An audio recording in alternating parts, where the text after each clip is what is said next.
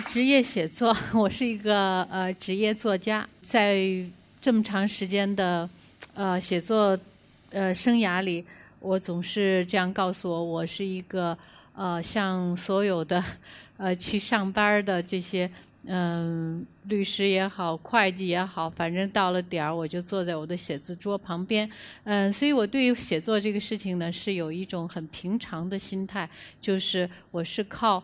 写字。来呃养家活口的，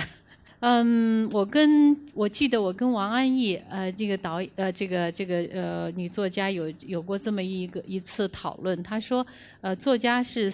百分之三十的天这个天赋，百分之七十的是要靠嗯。要靠他的后天的努力。我说，我说，我正好认为的是相反。我说，作家要靠百分之七十的呃天赋，百分之三十的努力。但是现在我觉得呢，可能嗯，我的改我的呃想法有改变，就是说我我的呃应该说是百分之五十的是要靠天赋。现在我加入百分之二十的职业训练。就我觉得我在一九八八年的时候，嗯，刚刚出道不不太久，写了三部长篇小说，那么就被那个美国大使馆的那个呃有一个叫新闻文化处的呃，就他们发现了，就是有这么一个军中的作家，呃，很嗯，好像初出茅庐，还势头不错，他们请我到美国去访问。那么我在美国看到的就是呃。他们怎么样训练职业作家？就是他们有这样的写作中心，然后呃非常严严肃的对他们自己的作品，和年轻的作家在一起探讨，在一起批评。他们个个都是写作家，呃呃小说家，也个个都是啊这个呃。文学批评家，所以我看了以后，我觉得非常羡慕，因为我觉得当时虽然美中国有一些什么作家班呀什么的，但是他们没有给过呃一个作家职业上的呃呃一些一些训练，一些规范式的一些教育。后来我到了我我就回到中国以后，我就争取去美国去。留学，当然我这个这个大概去美国留学的这个这个经过是很励志的啊！我在一一呃一一年零七个月就考过了托福的呃这个研究生线，当时的美国的研究生线是五百五十分。那我从一个 A B C 的这个水平到后来的五五百七十呃五百七十七分，这当中的这种受的这种苦哈，大家是应该可以想象的。从一个完全不懂英文的人到了这个呃研究生班里，这个系叫文学写作系，是 Columbia College 在芝加哥的一个私私私立的。呃，这个艺术学校，呃，写作系是非常呃有名的，嗯，然后它还有电影系，还有舞蹈系，还有种种。它除了除了那个那个有用的系以外，有用的就是我们社会上说的，它它出了出了校门可以找到工作的这种系以外，其他的都有。所以我到了这个系里呢，我是这个系里一百。啊，多年的历史上的唯一的一个外国学生，就是你可以想见，他不英文不是母语的话，是很难用英文来写写小说的。所以我这么大的一个野心，就居然进了这么一个呃班。当时呃系里也可也非常的嗯看重我的当时的成就，比如说我我写了三部长篇小说，所以呢，他们就给了我一个全奖学金。嗯，那么。我当时的就感觉到他们的训练是非常非常的科学的，比如说他们有，比如说他说，呃，一他说我们的同学都是做成一个圈儿，十二个同学，对吧？老师坐在中间，然后呃，他就说，哎，是某某某，你 Sarah 或者谁，那你出一个词儿，他先出个名词，然后第二个人说你接一个动词，哎，接了个动词以后，他就说用任何一个你想到的。最最独特的一个动词来形来来使这个名词能能够让它动起来，然后这样的一种训练就是首先是他告诉你就是说什么能使文章。变得就是非常有活力的，非常有有动作的，非常往前走的，走得比较快的是动词，而不是形容词。比如说，老师跟你说这里有个烟灰缸，是我告诉你们的一个 object，然后让所有的同学就用这么一个东西来，这么一个非常微小的或者是很微不足道的一个东西，把一个故事在当场构思出来。然后你想不下去了，该轮到你来想的时候，老师说，You see it, you know. With your your mind's eye，就是用你的脑子里的那双眼睛来看着这个东西，what happened to it，and 没有东西还还 happen，然后老师就说 let it happen，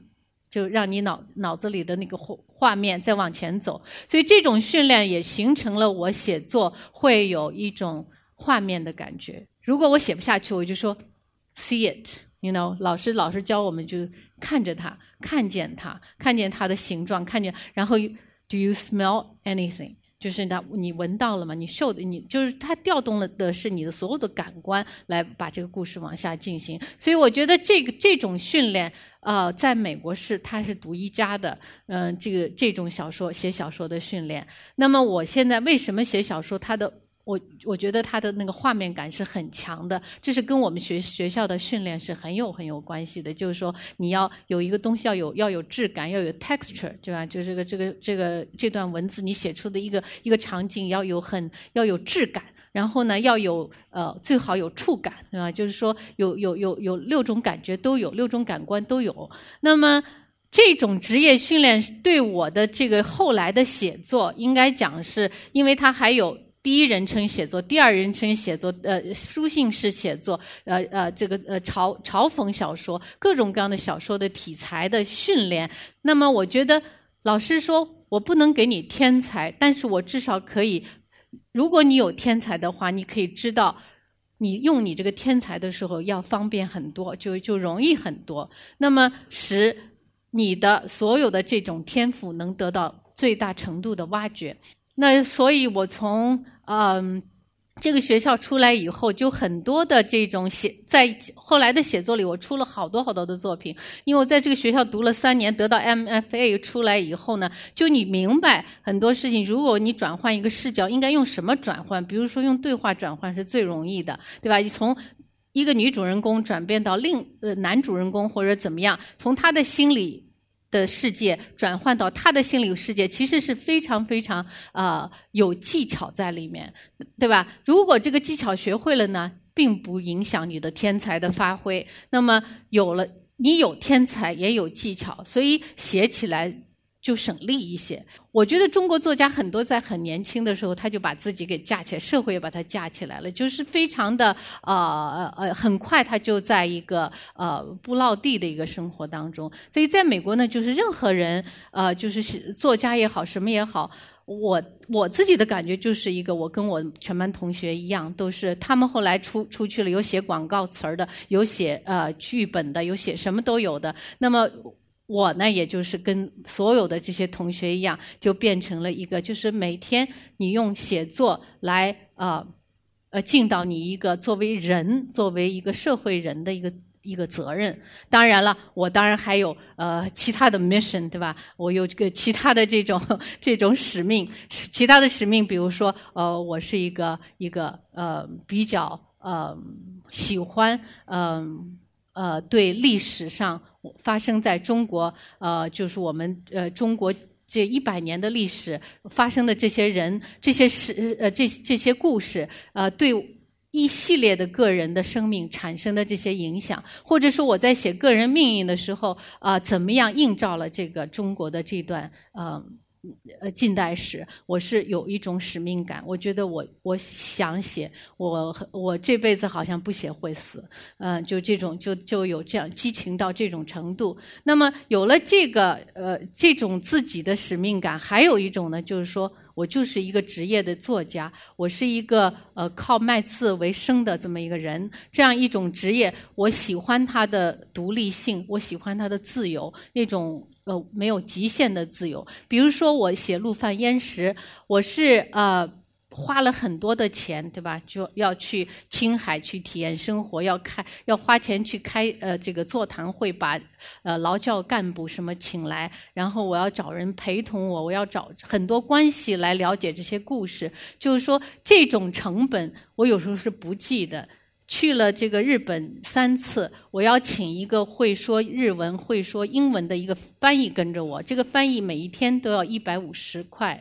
美元，嗯，然后我们需要住，需要在在这，所以我就想，可能因为那个时候我我觉得，如果这本书如果印十万本的话，成本正好和我的这个这个这个呃呃呃收入是差不多打平的。所以这在这些情况下呢，我基本上是只有使命而没有养家活口的一个概念了。嗯，那么还好，就是说，呃，因为我我的这个呃小说的这个故事也好，人物也好，画面感也好，尤其是画面感，给很多影呃影视人造成一种错觉，就是严歌苓每个作品呢都是可以拍电影的。像扶桑这样，他们说基本上就是给电影就拿来就能拍了，因为它的画面感实在太强了，对话呃呃都是很精彩的，就马上就可以拍。但是。等拿到，每个人都会发现有点上当，就是说，呃，它的实际上是这种画面是很意象的，很写，就是就是非常非常呃呃呃抽象的，非常形而上的东西。其实，在后来的这个影视改编当中是不大帮得上忙的，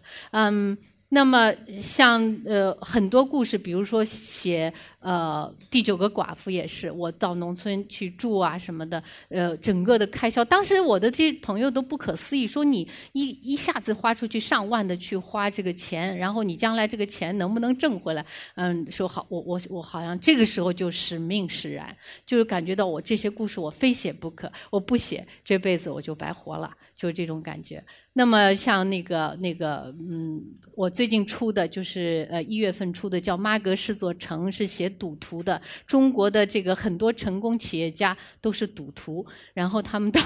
澳门这种地方，把一手赚这个这个手赚来的几千万上亿，那个手就丢出去哈。有的呃非常惊心动魄的一些赌博的故事，很悲壮的。他们说你可以写一个，我写过一个叫一个女人的史诗。他们说你可以写一个一个赌徒的史诗。所以他很悲壮的，这些赌徒都有把手指头一刀剁断的，然后剁断以后还不行，又剁断一根那种，啊，就是就发誓不赌了。那么你要了解这些赌徒，你自己得会赌啊，对吗？不会赌。这个不会赌博的话是是呃很多细节是没法写的，也心里也是没底的，所以我就去澳门，我就去当赌徒。嗯，赌徒是没当上了，当然是赌客，对吧？每次个呃呃呃呃赢个一一万多那是第一次，后来就开始猛输，嗯，然后呢就是说输到了这个能不能输急眼儿，输的完全没有理智，输的脑子白热化，对吧？就就就坐在那不走了，就跟跟那个赌桌死磕。是吧？呃，一直要到赌到赢。嗯，我说我这真是不会，因为我我就没有感觉到那种就那个那个这个这叫什什么那种人就就的的热血冲头了那种感觉，我没有。而且丢丢掉的钱，我也不觉得好像是呃那么痛，所以我就觉得可能我天天性里赌徒是我是不我我是有一种人我不会成就是赌徒。嗯，那么就是这样的话呢，也输掉好几万。那对那，那加上其他的还有一些费用啊，什么乱七八糟的，所以这样子的呢，就是把这本小说写出来了。这本小说如果没有影剧影视版权的那个那个那个售出的话，我估计也是得赔本儿哈。嗯，所以这就是我觉得职业作家就要做到这一点，就是说你要写什么，要像什么，要去为了这个去生活，要把它扎扎实实的。呃，学会一一样东西，对吧？做农民，他什么时候种种这个红薯，什么时候起红薯，怎么起红薯，是吧？啊，什么呃，这种这种种种种种的知这种知识，呃，我到了这个农村，啊，包括这个上厕所非常非常的困难哈，嗯。呃，但但是你得住在那儿，是吧？我就记得那个一个一个永远不可忘记的一个一个非常可爱又非常恐怖的一个场面，就是在农村那个一个镇上，好像就那么两 两三个厕所啊。然后我在那儿上厕所吧，有一个一对人就排在后边。然后我记得一个小姑娘就搓着她的作业纸，就站在我面前，你快一点儿的意思。就所以这种就是呃，如果你是对你的这个这个这个职业是很。敬业的话呢，啊，你一定会要做这些功课。不做这些功课怎么写，对吧？像写日本人，写这个小伊多鹤，小伊多鹤的这个，我我已经听了这个故事二三十年了。这个故事我一直不敢写，就第一我没有这个钱到日本去住下来，嗯。然后有一次，我记得我跟陈冲一块讲起这故事，他说这故事真好。他说：“那我跟我们一块的，我说那我不敢写，我说哪知哪知道日本人是什么样的他的心理活动。”然后，嗯，好在我们后来做扶桑这个电影的时候呢，我们的那个那个制片是个女的，是个日本人，所以呢，他给了我们一些这个日本人他怎么会他那种他宁可死他也不不不不投降的这个 就这种这种生坯子哈。后来呢，就是说，我说这个故事好，但是我写不了。那个有一个跟我们一块玩的一个男一个男男生，就给我买了一件。跑到一个日本店里，给我买了一件和服。他说：“你穿上吧，你穿上这件和服，说不定你就会写出多鹤来，你就写出这个日本女人来了。”后来呢，我穿来穿去也是找不着这感觉。最后我把这和服送给了一个日本朋友。然后最后终于就在我觉得，哎，我有了一点钱了，我可以到日本去雇人，去住在乡下，然后去去好好的去体验生活。这样呢，我就。到日本去住在这个叫 Nagano 的一个 Nagano 的一个山村里，啊，这个山区叫这个这个呃，他们一半的呃村子呢就被呃弄到当时的呃那个满洲国的去垦荒，所以这一半人呢，就是后来有些人回来了，后来一些人没回来，就那些没回来的人当中呢，包括我写的这个人物叫就是多贺，嗯嗯。所以呢，就是说，在那个村子里住下来以后，看见他们的各种各样的仪式啊，看到是他们的这个这个这个呃老年的这个日本女人，她那个给我们端了茶，她是她是这样退着走出去的，对吧？是跪在地上，然后放好那个茶和食品，她是这样背背着我们走出去，然后门拉开以后，她就。这样出去，他始终是这个这样对着我们。哦，我觉得哦，这个形态是，嗯，我想到也小伊多赫，呃，大概也是这样的一个呃样子。所以我就写这个故事的时候，他的倔和他的温柔，他的这种内向和他的这种这个暴力，哈，嗯，都是呃我在日本待了三次啊找到的。假如说一个一个人他。不做不好好对待自己的职业的话，不认真对待自己的职业的话呢，他肯定就是说，那么好了，想想对吧？嗯，编一编就把这个故事写出来了。但是我觉得，作为一个认认真真的一个职业写手，那只能像我这样啊，用很笨的办法，也可能是很危险的办法。因为像陆凡烟是这样的小说写出来，我甚至以为是他出不了的，对吧？因为他很敏感的，有些东西，比如说。有有一个杂志就给我退稿了，对吧？就是说这这这这我们不敢出，嗯，然后就那那么你图什么呀？但我只图的就是说我要做好所有的功课。假如说这个这个东西，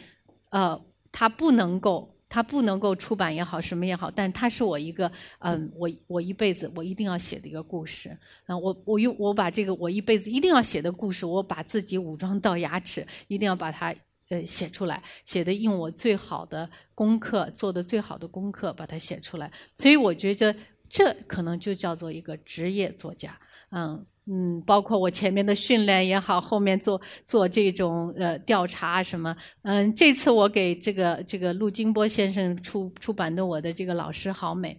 也是我在六七年前，这样姜文跟我说啊，有一这么一个故事，网上有这个故事特别好。我说我说我我看看去。我一看我我也觉得这个故事非常的震撼。但是我哪知道当时的那个这个呃呃呃高中生是怎么回事儿，对吧？就是就七八呃零零零八年零七年的时候那个那种高中生的状态，我完全不了解。那我。我当时就去了一下北京的这个呃幺六幺中学，然后知知道他们那个高中生有心理咨询，有什么呃这个有种种种种的，都是我我过去对我来说是很新鲜的一种经验。然后呢，